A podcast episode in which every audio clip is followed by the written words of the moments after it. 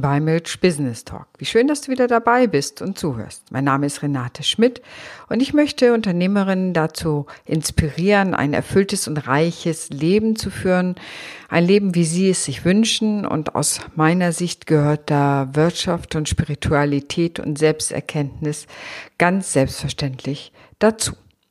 Und heute möchte ich natürlich über das Thema Geld sprechen und zwar über das Geld aus der Sicht eines Wertmaterialisten. Das ist ein schönes Wort, das habe ich letztens von einer Freundin, die nicht Sonderegger gelernt, die sagt, ich bin ein Wertematerialist. Und das hat mich ganz neugierig gemacht und ich habe gedacht, was meinst du damit? Und ich habe da so mit ihr ein bisschen drüber geschnackt und äh, habe mir natürlich auch meine eigenen Gedanken gemacht und ich finde, das ist ein fantastisches Wort, weil folgendermaßen, du findest im Netz immer wieder, wie du zur ersten Million kommst. Und ich kenne eine Menge Menschen, die versuchen, diese Wege zu gehen, um zur ersten Million zu kommen. Und ich kenne ganz viele, die genau daran scheitern. Also eben nicht die erste Million, geschweige denn vielleicht die erste sechsstellige Zahl, was heißt, die Grenze der 100.000 zu überschreiten als Umsatz. Und warum ist das so? Weil aus meiner Sicht die Millionen oder 100.000 oder 500.000, die Summe ist an der Stelle völlig egal, weil das einfach nur erstmal eine Summe ist eine Zahl. Und solange diese Zahl für dich nicht spürbar wird, nicht erlebbar wird, du da keinen Bezug zu hast, könntest du auch sagen eine Trillion und es hätte im Grunde die gleiche Wirkung. Psychologie ist da immer ein spannendes Ding, wenn man so merkt sozusagen, was da mit reinspielt und Dinge, die wir uns im tiefsten nicht vorstellen können, also auch emotional nicht vorstellen können, die haben für uns keine Motivation und keine Zugkraft. Natürlich ist es nett, eine Million Euro, Franken, Dollar, was auch immer zu haben. Und dennoch ist es wichtig, wofür willst du die eigentlich haben? Ja, was ist denn dein guter Grund, diese Summe Geldes haben zu wollen, diesen Umsatz haben zu wollen? Jetzt kannst du sagen, Geld ist schick. Okay, kann es sein. Also, und da sind wir schon mittendrin in der Wertediskussion, nämlich, warum willst du es haben? Und das ist bei Menschen aus meiner Erfahrung und aus meiner Arbeit im Coaching so unterschiedlich. Der eine will es haben, um seine Familie abzusichern, weil für ihn Familie ein sehr hoher Wert ist.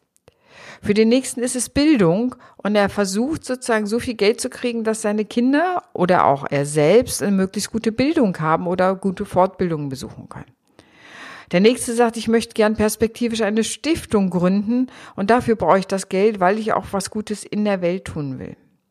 Ja, der oder die nächste sagt, ich möchte es einfach haben, auch um meinen Status sichtbar zu machen und mir entsprechende Statussymbole kaufen zu können. Sei es das Tesla, neueste Tesla-Auto oder Schmuck oder was auch immer für dich etwas ist, was deinen Status für dich positiv unterstützt. Das heißt, wenn es um das Thema Geld geht, lohnt es sich immer, erstmal hinzugucken, was sind eigentlich deine grundlegenden Werte. Werte sind etwas, womit man den ganzen Tag nicht auskommt. Das heißt, wenn grundlegende Werte von dir berührt sind oder mehrere Tage nicht erfüllt werden kann, führt es in der Regel zu Unzufriedenheit. Bei mir ist es zum Beispiel, ich bin Neugier. Neugier ist ein Wert für mich und der ist natürlich in meinem Beruf genial, weil ich wirklich ein super genuines Interesse an jedem Menschen habe, den ich begegne. Guck, hey, wie, was ist der? Wo steht der? Was denkt der? Und das ist total spannend für mich. Das heißt, meine Neugier ist ein Wert und damit auch ein Wert ist immer auch ein Motivator, die Welt zu gestalten, so dass man möglichst die Werte befriedigt bekommt.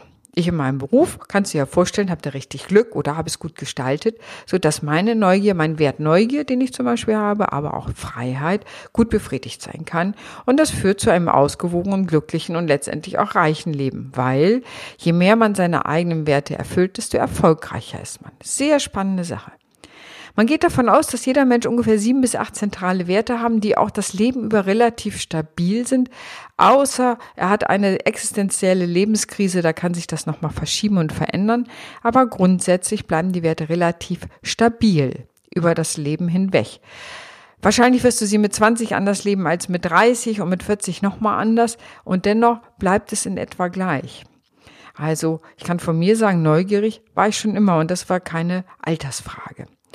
Wertematerialist heißt also, wenn es um das Thema Geld geht, dass du dich erstmal damit beschäftigst, welche Werte habe ich, wofür ist es mir wichtig, dieses Geld zu haben und dann eben auch dich damit zu beschäftigen, kriege ich überhaupt einen emotionalen Bezug dazu, zu dieser Summe Geldes. Ja, sonst ist es irgendeine Zahl auf dem Bankkonto und es wird ja auch immer virtueller. Je weniger Bargeld wir haben, desto äh, mehr wir Digitalisierung vorantreiben, wird auch Geld oder die Summen des Geldes immer virtueller auf einer bestimmten Ebene damit immer weniger spürbar. Also, welche Summe hat für dich wirklich eine innere Resonanz? Und das ist erstmal wichtig. Selbst wenn du eine Million haben willst, was völlig in Ordnung ist aus meiner Sicht, dann mach dir Zwischenschritte. Überleg dir, wie du dahin kommst. Wann ist noch eine Summe spürbar für dich? Wann ist sie nicht mehr spürbar? Was kannst du noch denken? Und vor allen Dingen, was würdest du mit dem Geld machen? Das heißt so schön, Geld braucht einen Grund. Und der Grund ist meistens gespeist aus den Werten heraus. Und das ist schon mal so etwas, wo es um das Thema Wertematerialismus geht, so eine ganz solide Basis, sich damit auseinanderzusetzen. Was sind Werte für dich? Ist es Freiheit? Ist es Genuss? Ist es Status? Ist es Familie? Ist es Macht? Ja, Macht ist auch ein wunderbarer Wert. Gestaltungsmacht, Dinge gestalten zu wollen. Ja, ist es Dankbarkeit? Ist es Demut? Du siehst, es ist Liebe, es kann so viel Unterschiedliches sein. Und das Wesentliche ist, finde es für dich raus. Und ich sage, da brauchst du ein bisschen Zeit für, weil das geht gar nicht so leicht. Das stellt dir nur die Frage, ohne was, was du grundsätzlich machst am Tag, wäre dein Leben kein guter Tag. Für mich ist Humor zum Beispiel auch ein Wert. Und ich kann mit Menschen, die zum Lachen in den Keller gehen, gar nicht so gut zusammenarbeiten, weil ich so, oh, so wenig Humor in der Begegnung, das finde ich tatsächlich richtig anstrengend. Guck einfach, was es für dich ist. Man sagt immer, ein, wenn dieser Wert nicht gelebt werden kann, erzeugt es auch schlechte Laune oder man ein Unbehagen zumindest. Und wenn andere gegen diese Werte verstoßen oder die nicht mitmachen, äh, geht einem so ein bisschen das Messer in der Tasche auf. So, dass das auf Unverständnis stößt. Man denkt, das kann doch wohl nicht wahr sein. Das ist doch so selbstverständlich. Dadurch, dass es so viele Werte gibt und jeder nur ungefähr sieben bis acht hat, kannst du dir vorstellen, dass allein schon deine Partnerin, dein Partner andere Werte haben kann und dass man da vielleicht nur an einzelnen deckungsgleich ist und an anderen nicht. Jetzt stell dir das im Arbeitsprozess vor, mit Kunden, mit Kolleginnen, das kann alles nochmal ganz weit auseinandergehen. Von daher kenne deine Werte, dann erkennst du die Werte deiner Kunden und kannst auch viel besser, das ist so ein kleines Nebenprodukt, in der Kundenkommunikation werden. Also Werte sind letztendlich Motivatoren, etwas, was uns zieht und letztendlich bestimmen sie unbewusst unsere Entscheidungen, unsere Mikroentscheidungen, wofür wir zum Beispiel Geld ausgeben und wofür nicht, wofür wir es haben wollen oder nicht. Wichtig ist auch, wie du zum Geld stehst. Hast du eine freundschaftliche Beziehung zum Geld? Ist sie neutral oder habt ihr eine gewisse feindliche Beziehung? So, du kommst eh nicht zu mir, ich will dich auch gar nicht haben. Oder ich bin ein spiritueller Mensch, deswegen passt Geld da doch gar nicht rein. Oder ähm, ich will zwar mehr haben, aber du kommst einfach nicht zu mir ähm, was auch immer da ist, guck einfach mal, wie deine Beziehung zum Geld hat. Und es gibt viele sozusagen, die mit dem Geld sprechen. Also vielleicht willst du auch mit dem Geld mal sprechen. Das ist, vielleicht kommst du dir auch ein bisschen komisch vor, wenn du sagst, hey, liebes Geld oder hey, wie immer du dein Geld ansprechen möchtest. Und das wiederum wird wahrscheinlich von deinen Werten abhängen. Ich selber singe mit meinem Geld. Ähm, manchmal trommel ich sogar dazu. Also das ist eine total spannende Arbeit, wenn man das macht und beobachte einfach mal, was dann auch im Hinblick auf Gelddinge in deinem Leben passiert. Ich sage immer, es ist ein wenig Magie. Jetzt kann es auch so sein, dass du deine Werte übererfüllst. Das heißt also, du denkst, ja, wenn ich meine Werte erfüllen soll, dann ist ja alles gut, auch mit dem Geldfluss und allem. Nein, das ist es eben nicht, denn Werte können auch übererfüllt werden. So habe ich gerade eine Geschichte, dass jemand so Status total wichtig findet als Wert. Jetzt ist aber etwas das Problem sozusagen, weil er sein Gesicht nach außen gern wahren will, auch diese, den Status aufrechterhalten will, sein Einkommen aber nicht immer damit, ich sag mal, einhergeht.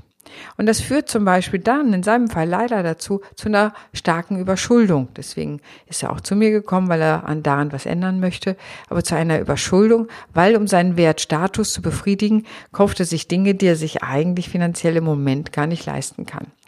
Also da können Werte auch übererfüllt sein, das muss man dann gucken.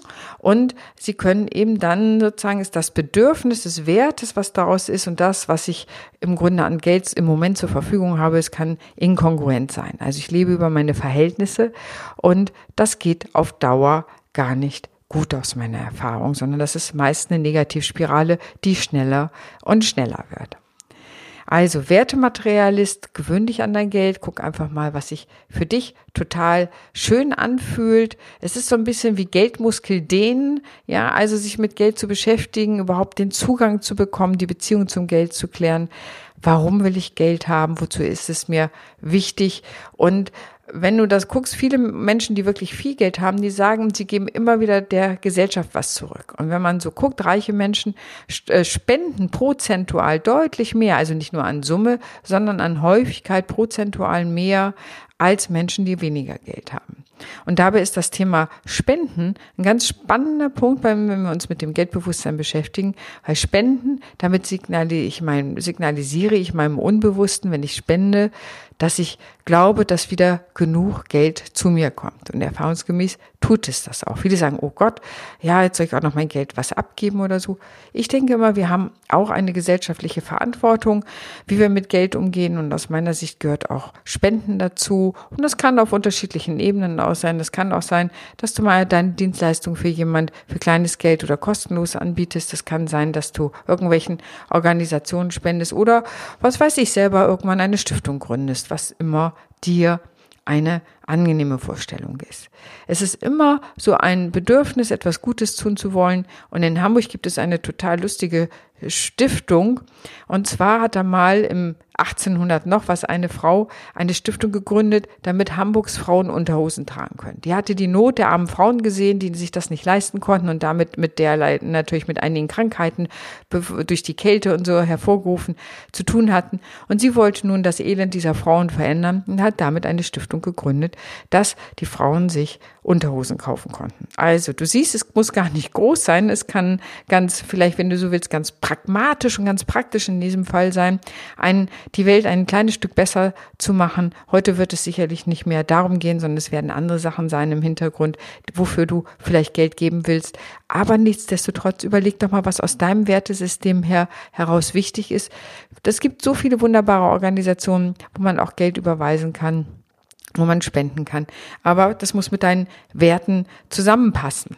Ja, also da auch wieder sind wir wieder beim Wertematerialisten.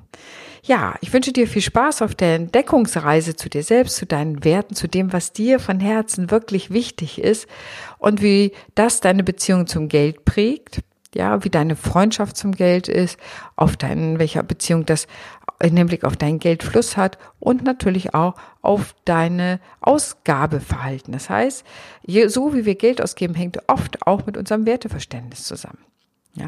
Und manche Leute, die zu mir kommen, sagen, ich möchte gerne in die nächste Stufe des Wohlstands weiterkommen. Ich möchte mich dahin entwickeln, denn es ist immer auch eine persönliche Entwicklung. Und ich möchte zum Beispiel aufgrund meines Wertesystems gerne regelmäßig im Bioladen einkaufen können. Nur mal, um ganz kleines alltägliches Beispiel zu nennen, das kann schon ein Antrieb sein und es ist immer aus einer Werteebene heraus zu sagen, ja, ich möchte, dass mein Geldfluss sich verändert, ich möchte daran arbeiten, vielleicht ist es manchmal Geschäftsausbau, anders Akquise machen zu können, den Herzenswunschkunden mehr rauszuarbeiten. Es gibt da ganz unterschiedliche Ansätze. Ja, ich hoffe, ich konnte dich heute inspirieren. Ich wünsche dir einen fantastischen Tag. Und wenn dir dieser Podcast gefallen hat, freue ich mich natürlich, wenn du ihn mit anderen teilst, wenn du andere auf Rich Business Talk aufmerksam machst. Ich werde in regelmäßig, unregelmäßigen Abständen immer wieder diese Podcasts machen. Auch da merkst du schon Struktur und so Regelmäßigkeit ist nicht meins. Ich bin eher spontan, wenn ich wirklich was zu sagen habe und will euch dann auch wirklich mit Dingen aus dem Herzen heraus was berichten, was gerade da ist, was sich, was mich bewegt. Und das kann mal häufiger oder weniger häufig sein. Also, wenn du Lust hast, teil diesen Podcast. Ich würde mich freuen. Und ansonsten wünsche ich dir einen fantastischen Tag. Deine Renate.